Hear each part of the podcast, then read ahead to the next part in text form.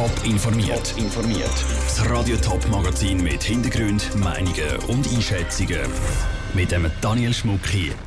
Wieso Feriengäste im Flüger neuen Flyer mit Informationen vom Bundesamt für Gesundheit bekommen und wie der Kanton Zürich Quarantänebrecher überführen wird. Das sind zwei von den Themen im Top informiert. Von der Strandferien heimfliegen und für zehn Tage ab in die Quarantäne. Das müssen alle Leute machen, die im Corona-Risikoland sind, zum Beispiel in Brasilien oder in den USA. Das verlangt der Bund, damit sich das Coronavirus nicht noch weiter ausbreitet.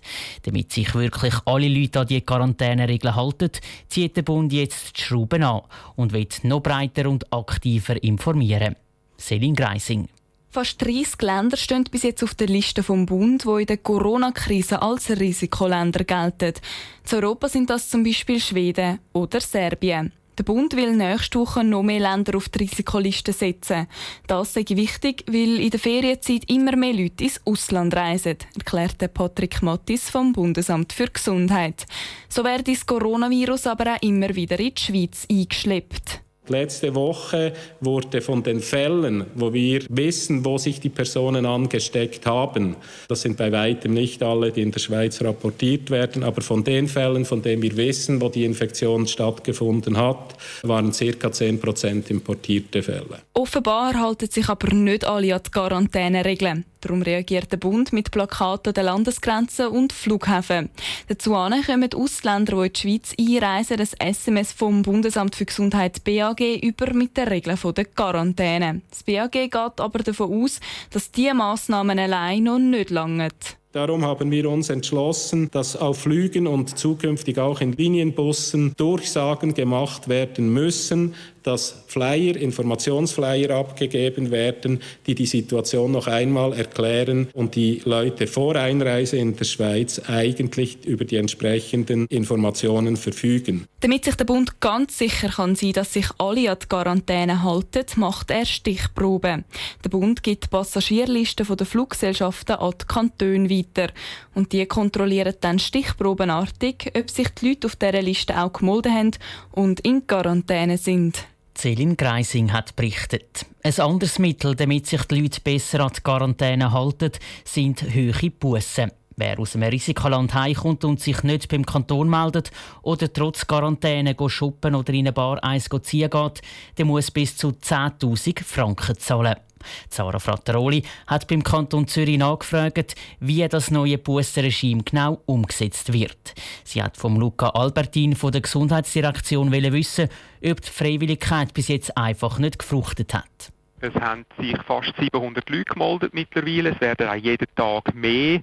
Also das Meldeformular funktioniert und die Meldepflicht wird von vielen Leuten in ihrer Eigenverantwortung sehr gut wahrgenommen. Aber ja, es dürfte noch mehr sein.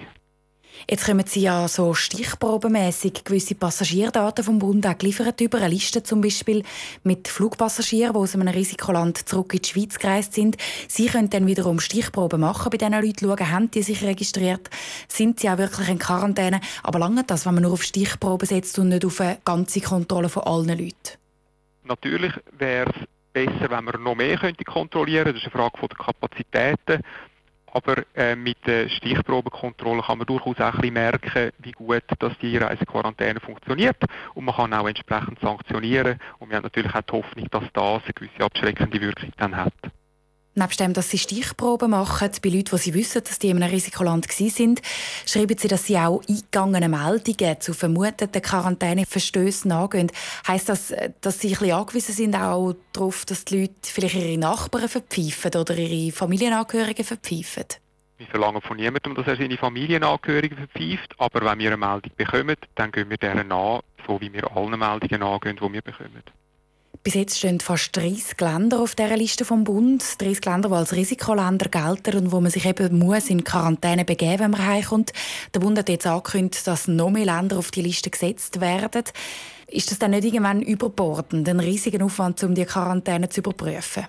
kommt ein bisschen darauf an, was das für Länder sind. Wenn das Länder sind, wo die Schweizer gerne anreisen oder wo, wo viele Leute aus unserer Bevölkerung äh, Verbindungen dazu haben, dann gibt es einen Mehraufwand.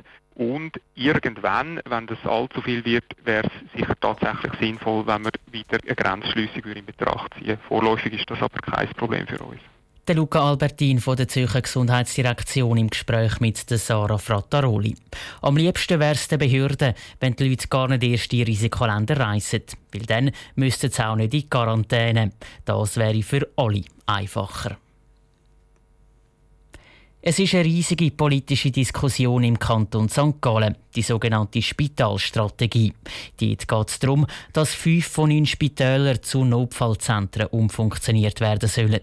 Dagegen haben sich einzelne Personen mit einer Beschwerde gewehrt. Unter anderem der ehemalige CVP-Kantonsrat und Anwalt Werner Ritter.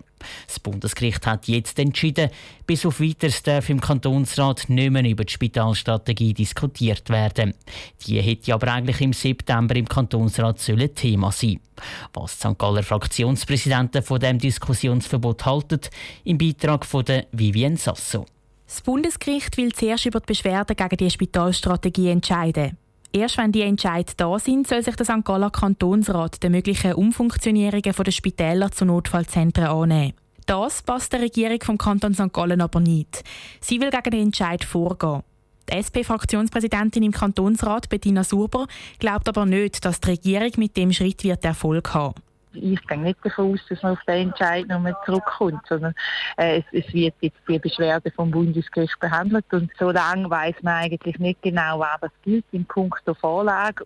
Sie hat kein grosses Problem damit, dass der Kantonsrat erst zu einem späteren Zeitpunkt über Spitalstrategie diskutieren kann.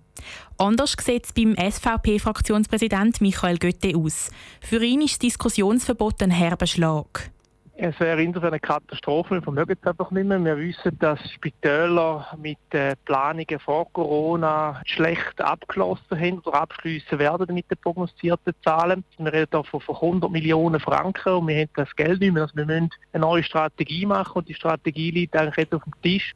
Er würde sich darum wünschen, dass der St. Galler Kantonsrat schon im September definitiv darüber entscheiden kann, ob aus diesen fünf Spitälern Notfallzentren werden sollen.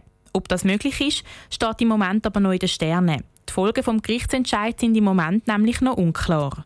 Die Sasso hat berichtet. Mit den Beschwerden, die eingereicht worden ist, haben Werner Ritter und die anderen Beschwerdeführer bewirken, dass die Umfunktionierung der Spitäler gestoppt wird. Sie fordern, dass die St. Galler Regierung eine neue Spitalstrategie ausschaffen soll. Weitere Informationen zu den geplanten Spitalschliessungen gibt es auch auf toponline.ch. Top informiert, auch als Podcast. Mehr Informationen gibt auf toponline.ch.